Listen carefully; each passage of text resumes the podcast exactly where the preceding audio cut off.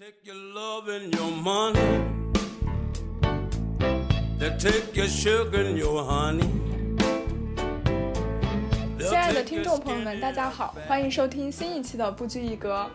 我是刚和导师开完视频会议，大脑缺氧的小明。我是刚刚考完期末考试，嗨到缺氧的 Sherry。怎么同在一天，但是人的状态差别就会这么大呢？可能是经历的事情不一样吧，我就没有体会到你 你被老师安排会议的悲伤。今天这期节目是我们在二零二三年录制的第一期节目。同时，也是我们参加无限派对的要录制的最后一期节目啊！无限派对是一个由日坛公园举办的播客选拔赛。去年十月份，我们就非常快速的决定要参加这样一个比赛，然后没有想到就这样一路跑进了决赛，对，还挺意外的，很惊喜。谢谢听众朋友们对我们的支持和喜欢。嗯。还拿了两轮直通票，我都感觉像是有后台一样，太奇怪了。有黑幕。对，在之前的比赛，我们一直是在做各种各样的声音实验，写了一些原创的小剧本。然后呢，唯一的一次访谈还被说成感觉不像是一个。访谈节目只像一个声音，一段声音内容。对，所以在最后一轮比赛当中，哎，那行，我们就来做一个对谈呗。对，我们就唠嗑呗，唠嗑节目。在商量这个选题的时候呢，我们其实讨论了很多了。嗯，本来我们是想要聊最近一起看过的一部电影。对，可能会聊到。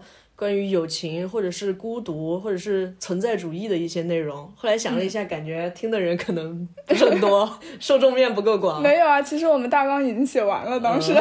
对。但是写完大纲之后，我们想了一下，还是想要聊一聊自己真正想说的一些话吧。对。因为在这样一个时间，二零二二马上就要过去了。嗯。从农历的角度来说，哈，嗯，新的一年就要开始了。在去年，大家经历了很多的事情，这其中有很多让人震惊，或者是悲伤，或者是愤怒的新闻。我觉得这些记忆是值得被记录下来的，嗯，他们不应该被遗忘。所以我们最后决定做这样的一期内容，像是对二零二二有一个总结，有一个交代吧。嗯，我们希望能够带着这一部分记忆迈进。新的一年，然后看到这个世界在越来越好，嗯，就感觉像是结尾了。啊，那这期节目就到此为止吧，免得不让播。那个小雨说的也是，我们在录制的时候也非常担心，因为我们现在已经不知道哪些话是可以说的了。嗯，是的，因为像我们之前做了一期关于丰县的事件回顾，但是也没有想到，呃，很多平台都不能放，包括我们也炸号了。所以，我们做这样一期节目呢，也是想了解一下现在的简中网络环境里面表达的边界到底在哪里。对，嗯，疯狂试探。对。那第一个问题，我们先来交换一下我们对二二年整个一年的感受吧。嗯，我的感受就是焦急、悲哀、痛苦、愤怒。焦急在于，其实二二年发生了很多很多的新闻，可以登上法制节目了。但是呢，很多事情都没有一个结论，不了了之了。或者说交出来的答卷并不能让我们关心这类事件的人感到满意，嗯，所以真的很焦急。包括其实也卷入了很多对一些事情很关心的人，他们可能就这样在网络上消失了。我也很焦急于他现在的安危情况。嗯，翻译一下，其实就是好像你在追一部悬疑剧，然后它就没有结尾，或者说是烂尾了，这种感觉，对吧？对。就好像你这个悬疑剧里面每两周卷进去一个新的人物，你到最后发现两个月下来，就这个故事里面失踪的人已经有十个了。对，怎么作者挖的坑一个都没有填啊？对，那你呢？我如果用两个关键词来概括的话，第一个就是疑惑，第二个是突变。嗯，疑惑就是我看到有太多太多的新闻让我不能够理解了。嗯，包括我看到很多新闻事件下面的评论，也让我感到非常的困惑。我不明白为什么大家会变成这个样子。嗯，还有就是很多事情可能前一天是这个样的，第二天风向就完全变了，让朝我令夕改。对让我觉得有一点猝不及防。但可能这就是历史当中的转折点吧。很多事件它仅仅就是发生在一两天，但是等你若干年后回过头来看，发现啊、原来它是这么重要的一件事情啊，就会有这种感觉。这其实也是我们创作上一个剧本。对，谈谈新的最后一个 A V 导演，对，其实我们有在里面放一些这样的小心思吧，夹带私货。呃，说到这个，我可以聊一点题外话。经常会有一些艺术作品被大家所批评，说这个作者他夹带私货什么的。我一直都非常困惑，我不能理解为什么夹带私货变成了一个贬义词。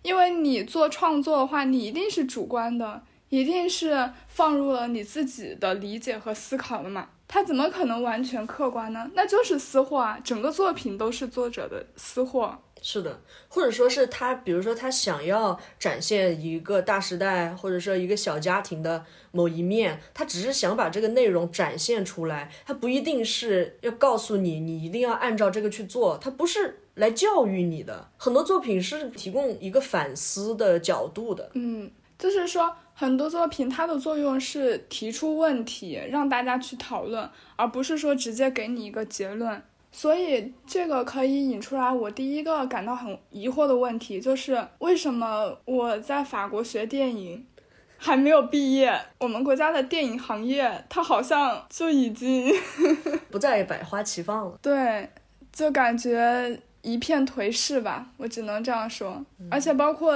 去年有豆瓣网友给中国电影立了一个墓碑嘛，嗯，然后说那些电影媒体人是在坟头蹦迪，这个事情就让我觉得很荒谬，又感到非常的无力。但是也就前两三个月吧，杜江跟周冬雨还在 金鸡开幕上面讲了。对的，对的，对，他们在金鸡奖的开幕仪式上面说，这十年是我们中国电影的好时代，在中国是我们电影人的福地。对，我看到我真的都震惊了，就是什么样的人能够说出这样的话呢？杜江就算了吧，他反正他演的片子也是 不太容易被卡审核。但是、呃、周冬雨，你是 你很多片子都没有办法上映，你搁这儿说什么这是你的好时代，你的福地，嗯，而且现在国内的电影。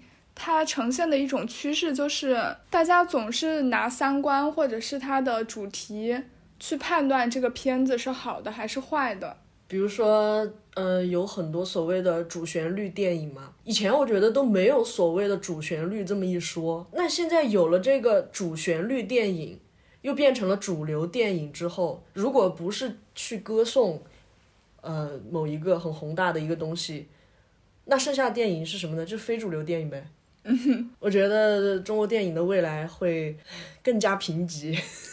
不要不要这样说呀，我说的我好心痛。是啊，那你你想想呀，就是比如说一部《长津湖》拍的很好，他拍第二部可以理解，《战狼》一部、二部可以理解，但是你说拍一个长津湖的纪录片，拍一个长津湖拍摄过程的纪录片，何必？然后还要放到电影院去放映。对，其实不是说这种纪录片它不好，它不不值得上映，只是在我们看来还有很多很优秀的独立电影，它在国内都没有得到公映的机会。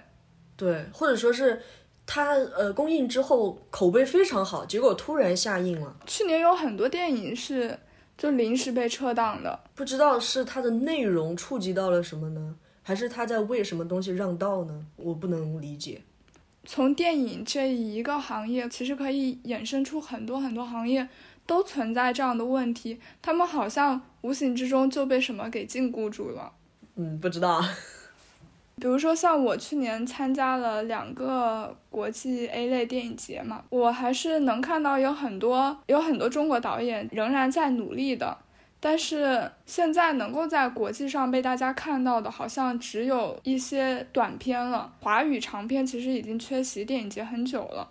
我们不是说国外的电影节就一定多么的有含金量，多么好，但它其实是一个世界电影交流的机会。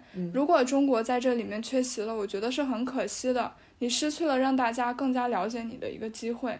嗯，然后我还有一个不理解的事情，是我最近刚刚经历的，就是我前几天看到观察者网发布的一篇报道，标题是“欧洲明明早和病毒共存了”。为何依然惧怕放开的中国？然后这篇文章呢，是由他的专栏作者，一个身在中国的斯洛伐克女记者写的。这篇文章先不说，他全程用一种非常主观的言论讲述他眼中的疫情时代，然后在里面就有一段非常非常，至少我觉得很多人看了都会生气的句子。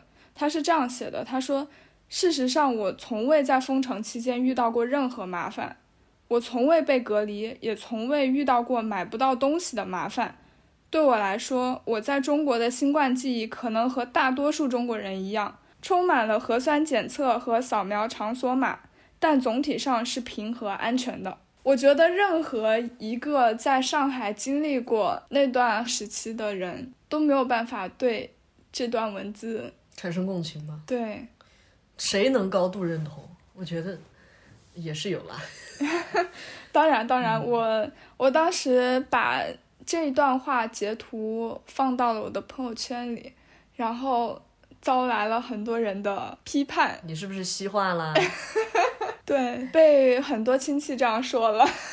这说明就还是确实还是有很多人对这个有共鸣。我们承认有很多人他在封城期间没有受到影响。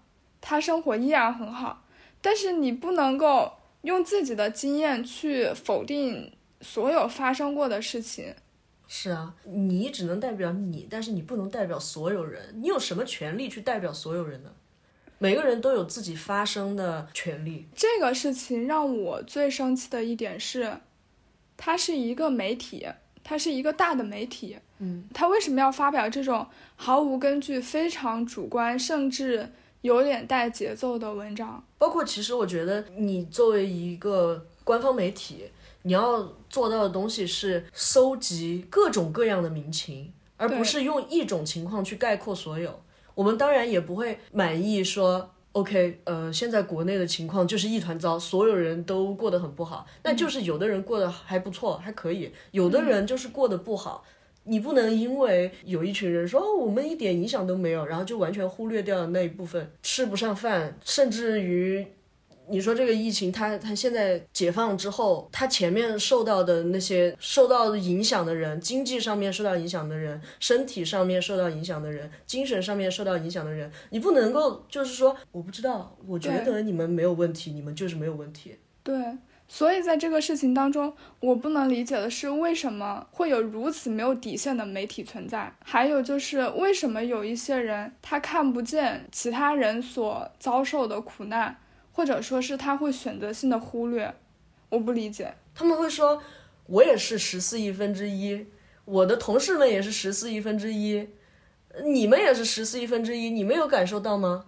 难道那十四亿分之一没有感受到，就代表十四亿都没有感受到吗？太以偏概全了。然后在我发了那条朋友圈之后，底下有一个特别典型的评论，我想拎出来在这里跟大家分享一下。他说：“你觉得他说的这些是假的，那你不会觉得西方媒体报道的是真的吧？”这就是很典型的非黑即白二元论。对，所以我在下面回复他，我说：“这个世界不只是二元论，不代表。”我不相信 B，我就一定相信 A 呀，我可以都不信啊。我们也不会觉得说西方媒体那报道的就一定是真的，中国现在过得很惨。但是我们也不会信，就是一味的赞美某一件事物，一味的去宣扬某些宏大叙事。嗯，我们要看到，就是你生活在一个很大的环境当中，我们要关注的是每个人他他的生活品质到底是什么样的，对吧？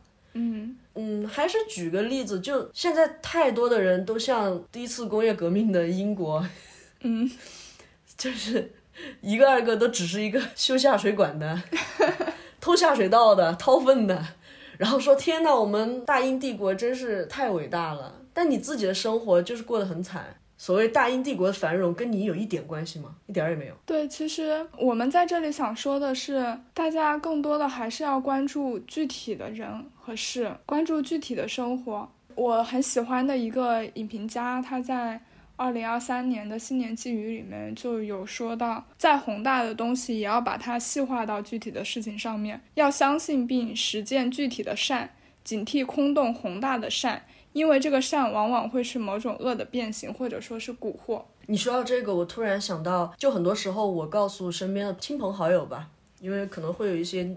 年纪稍微大一点的朋友，我说我想要去替一些人发声，或者是做一点点努力，他们就会觉得说你你做这些东西有什么用呢？你只是一个小屁民而已。哎，对我跟你说，我现在发这种朋友圈也会被我爸妈说你做这些有什么用呢？对，而且会有一个很经典的言论，就是说你如果对这些不满，你就去你 改变它，改变它，你投身到这个哎进程当中来。或者说是有另外一个论调，叫做“穷则独善其身，达则兼济天下”。我爸妈问我说：“你达了吗？你有那么大的能力去改变天下吗？你没有，你就你就独善其身呗，你自己照顾好你自己呗。”但是我想说的是，独善其身的意思不是说你只关心你自己的利益有没有得到满足，而是说你在落魄的时候，自己把你自己美好的品德给做出来。那我觉得美好的品德就应该去关注身边的人，所以就是“穷则独善其身”这句话被很多人误解了，对，而且误用了，甚至是用到一个相反的方向。我想接着 Siri 刚刚说的，嗯，经常有人会反驳你说，你如果对他不满，你就去投身进去，去建设他。针对这种观点，我想说的是。很多时候，你想要去改善或者是改变，它的形式可以是多种多样的，不是说你一定要去振臂高呼，或者是做出对社会进步产生巨大贡献的一些事情才是去建设它。对啊，就不沉默嘛，就是发朋友圈是我们能做的事情，那我们就去发。就好像我们发的这些朋友圈里面的公众号、文章、视频，有的炸号了，有的被删除了。难道我们就不去发吗？那人活一辈子都是要死的，难道我们就不活吗？我常常又会在想，既然我还好好的活着，我还没有陷入到巨大的痛苦和绝望当中，我就应该振作起来，用我自己的一点点微小的力量去改变一些什么。是。我觉得是做出一些努力。对，这就是为什么很多时候我们还在挣扎，我们试图去去影响一些人吧。虽然可能它的作用没有那么大，但是至少我们已经做出过努力了。从我们自己创作者的一个角度吧，嗯，我其实能够越来越感受到我们跟政治的关联性是很强的。是，政治其实就是我们的生活。很多人会觉得，你为什么要去关注俄乌战争，或者是去关注塔利班的事情？他们离我们那么远，好像对我们的生活并没有什么影响。但打个比方，就是像俄乌战争的事情，我们生活在欧洲，对我们的生活影响其实是很大的。无论是能源危机，还是说那个物价物价上涨，对。其实是很明显的，你现在生活没有影响，只能说这个事情它可能暂时还没有波及到你。蝴蝶效应嘛。对的。嗯，没有人可以独善其身的，讲实话。所以我就觉得，你如果有什么观点，你不要惧怕把它讲出来，即使你讲出来之后，它可能没有了。对，但是这是我们作为公民的权利和义务。所以我不能理解的就是。很多情况下，大家为什么只允许一种声音的存在？为什么在网络上，很多人他仅仅是说出了一些实情，他说出了一些实话，这些内容就很快的就消失了？我不理解为什么有的官方内容微博评论三千多条，点进去一看，评论精选六条。我不相信那么多的文章真的是被人举报的。我每次点进去一看，我以前转过的那些内容。变成一个红色的感叹号，然后说经网友举报并经平台审核，这个内容有一些敏感或者有一些不当的内容，我不相信，我更倾向于几十万人，那百分之八十的人都是认同这个内容的。正是因为那么多的人都认同这个内容，所以才。我不理解为什么政治是敏感的，我不知道到底哪些东西它才是可以说的。我不理解为什么有些人他关心疫情之下普通人的生活会被判定。是违规内容，我不理解为什么好的内容都需要翻转过后才能在群里面发出来，因为这些很多东西在我们眼中都是没有那么敏感的。我不理解为什么发了过后会有被带去喝茶的风险。我不理解有一些新闻为什么官方通报频频打脸，却没有人去追责。我不理解警察抓了人之后会站在一个领导阶层去看待这些被抓的人。我不理解为什么警察他是维护治安的角色，最后却成了施暴者。我不理解写在宪法当中的 为什么没有办法实施，说你是寻衅滋事。我不理解为什么很多大家曾经关注过的社会重大事件，最后都会不了了之。就像丰县的事情，为什么有人跟进后续？他所发出来的内容，只有经过翻转了，才能被大家看到。同理，郑州也是一样，郑州储户的问题没有后续了，就是河南那边很多银行他没有办法贷款，或者说是有很多用户他去取钱取不出来了，跟你说银行里没钱，最后搞半天是那个银行其实把。用户们的钱大头拿去贷款给了房地产公司，但是郑州那边房地产开发非常成问题，楼也修不下去，用户们的钱也拿不到，而且就是有的用户他不是本地人嘛，他有的可能是其他省市的，他们在那个银行下面有账目，然后他们想要去追究，想去看看到底是怎么回事，一到河南的地界，他们的健康码就变红了，我不理解为什么这些事情到后面就。不了了之了，我不理解维权变成闹事，我不理解为什么不允许上访。对，我不理解为什么永远都是受害者被封住，你没有办法去跟这张无形的网去做斗争。老爷还是老爷，奴隶还是奴隶，牛马还是牛马，人人各司其职，其乐融融。对，柏拉图的《理想国》都不敢这么写。对，所以我觉得当有人。发现了这个社会的问题，试图去提出质疑的时候，为什么这些人就会被指责成为境外势力？难道只有外国人才能看到这些问题吗？难道自身受到的这些苦难还不够吗？我不理解，很多东西明明是我们自己的权利，却要被说成是 难道我爱自己的国家，我就一定要盲目的爱吗？我就要去包容他的一切缺点吗？难道不应该是希望他更好吗？我不理解为什么现在的人想要说一点真话，他就要自己先去反思，这是能说的吗？就像我们逼掉了很多很多我们想要讲的选题，但这个其实是我们自己就觉得他没有办法发出去的。甚至于我们一开始做播客就是想着想要把我们看到的、了解到的很多东西拿出来跟大家做一个讨论，想要破掉很多的信息壁垒。但实际上，当我们想要做这个讨论的时候，我们发不出来的时候，那种愤怒跟无力。就发现我们只能去被动的去承受这个带来的很多后果，所以我们在尝试用虚构的故事去表达我们所想要表达的，可能他现在还没有还没有那么好。做讽刺还是比较难，嗯，但是你其实想想，现在很多当初做政治讽刺的大导演，他现在去拍了，对，我不理解为什么能拍出黑豹事件的导演，最后去拍了。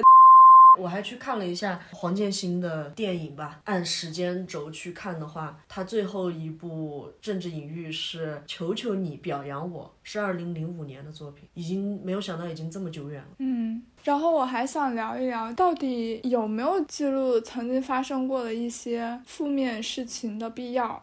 有一天我在跟我爸妈打电话的时候，他们就问我：“你们上课到底在学些什么？”我说我们刚学了一门课，它是关于现代纪录片的。然后我也看到了很多优秀的中国独立导演他们拍摄的作品。然后那一批导演他们主要是在关注六七十年代发生过的一些历史事情。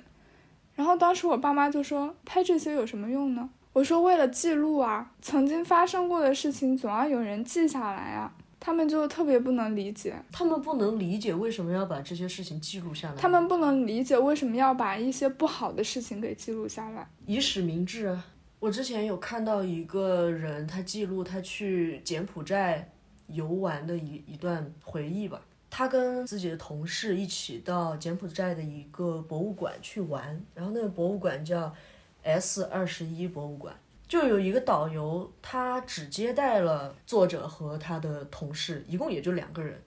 但是这个导游全程还是以非常激昂的情绪在给他介绍这个地方发生了什么，那个地方发生了什么。然后那个导游英文水平非常的好，就给人感觉是可以随随便便进很大的公司，完全没有必要过来只是做一个英文导游。直到作者听到导游说啊，这个房间我爸爸妈妈就是在这个这个房间死的，作者就觉得整趟在 S 二十一博物馆里的经历都变得不一样了。就是因为他发现，原来这个导游他他在这里工作根本不是为了钱，他只是想要一遍又一遍的把过去经历过的这些历史说出来，告诉世人。他其实是在用这样的方式给当时的历史做出一个反抗吧，我觉得。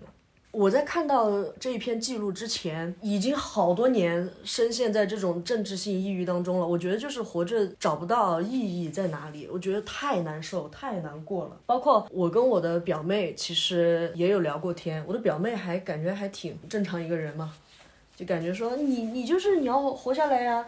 嗯，这有什么不能活的呢？我也就打算平平淡淡就这样生活着，然后未来有一个什么小孩，然后就就死了呗。这有什么不能生活的呢？我说，你看，你说到底早死慢死，我只是想早点死，你想慢点死而已嘛。但是当我看了这一篇记录过后，我我觉得原来我的生活，我的目标可能在这里吧，我生活我的意义在这里吧。我要用一些方式，我要用我的文字，用我的语言去把。很多事情去记录下来，活下去，记下来，传下来，我觉得是这九个字吧。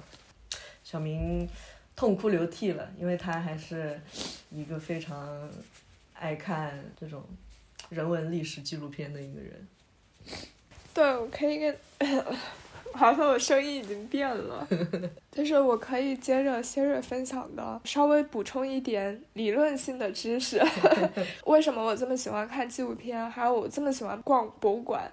因为我们对于一个国家或者是对于一个城市的过去是有一种文化记忆在的。在我们专业，它会把记忆分成三个层面。第一个层面是交流记忆，它是。随着我们现在的交流不断的在持续的产生的，这是我们当下所发生的事情。但是这样的记忆它是很短暂的，而且它非常容易出错。有研究表明，它大概能存在八十年之后就会彻底消失。所以，我们如何把这些交流记忆转变成更持久的记忆，把它转变成集体记忆，就需要借助一些媒介。把它保存下来，那这些媒介就是影片，或者是其他的艺术形式，以及博物馆这些实体的东西，把这些集体记忆聚集起来，最后再经过漫长的时间，它才会慢慢的变成文化记忆。为什么我们常常说中国文化？其实它也是由许许多多大大小小的历史事件，经过漫长的时间。它被保留下来了，它最终形成了我们所认知的中国文化。所以我觉得，不是说那些不好的事情它就是没有意义的，它就是应该被忽略的，不是的。任何一件小事，它都有被记住和被保留下来的需要，因为这是未来会组成我们对一个地方文化记忆的一小块碎片。去隐瞒的很多东西，你是没有办法粉饰太平的。嗯。我们其实也有想过录制这样一期节目，说不定会受到很多负面评价，比如说我们可能是行走的五十万呀，毕竟 IP 又在国外。对，那这样你和我加起来就有一百万嘞。然后说我们被一些西方媒体洗脑了，这些言论我们已经在朋友圈。还有家庭群，对，收到过很多了。但是为什么我们还是要坚持做这样一期节目呢？因为我们想夹带私，因为我们觉得爱国从来就不只有一种方式。真正的你发自内心的去热爱某一件东西，你一定是希望它越来越好的，而不是说忽略它的缺点，一味的去盲目的赞扬他。我们作为中国人，我们并不需要一些其他的人来告诉你你应该怎样去爱国，让我们拥有各种各样的表达、提出意见，才能让这个国家越来越好。嗯，那就用我们曾经在网络上看到的一句话吧，据说是柏拉图，但是也不知道到底是不是他写的，就是如果尖锐的批评完全消失，那么温和的批评将会变得刺耳。如果只允许一种声音存在，那么唯一存在的那个声音就是谎言。我倾向于不是柏拉图写的，因为我 我看他的那些翻译的翻译的内容没有这么通俗。对，所以我们刚刚聊了很多我们困惑不理解的问题，然后可能也发表了一些比较激烈的言论，也不知道它到底能不能存在于网上，但实际上。正是因为我们发自内心的热爱我们成长的地方，所以我们才对于它不好的一面更加的痛心疾首。嗯嗯，所以我们也希望把这些记忆、把这些言语封存在二零二二年。呃，在新的一年有一个新的开始。这里有两段来自于南方周末的新年献词，想要送给。仍然还在收听我们这期节目的听众们，嗯，第一段是来自于二零零四年的新年献词，《这梦想不休不止》里的一段。这个国家不正是大家的国家吗？我们用真实架一座桥，让言说者不空谈，让主事者不麻木，让刚烈者不偏激，让脆弱者不沉沦。让大家知道大家的心事，也知道大家的方向。第二段是时隔两年之后，也就是零六年南方周末的新年献词，标题是一句真话能比整个世界的分量还重。他们写道：新闻会过时，纸张会变旧，油墨会模糊，甚至信任也会偶尔消弭。只有真实。真诚才把我们的心灵与你的心灵联系到一起，一句真话能比整个世界的分量还重，所以我们就祝大家新的一年能够看到更多的真相，说更多的真话吧。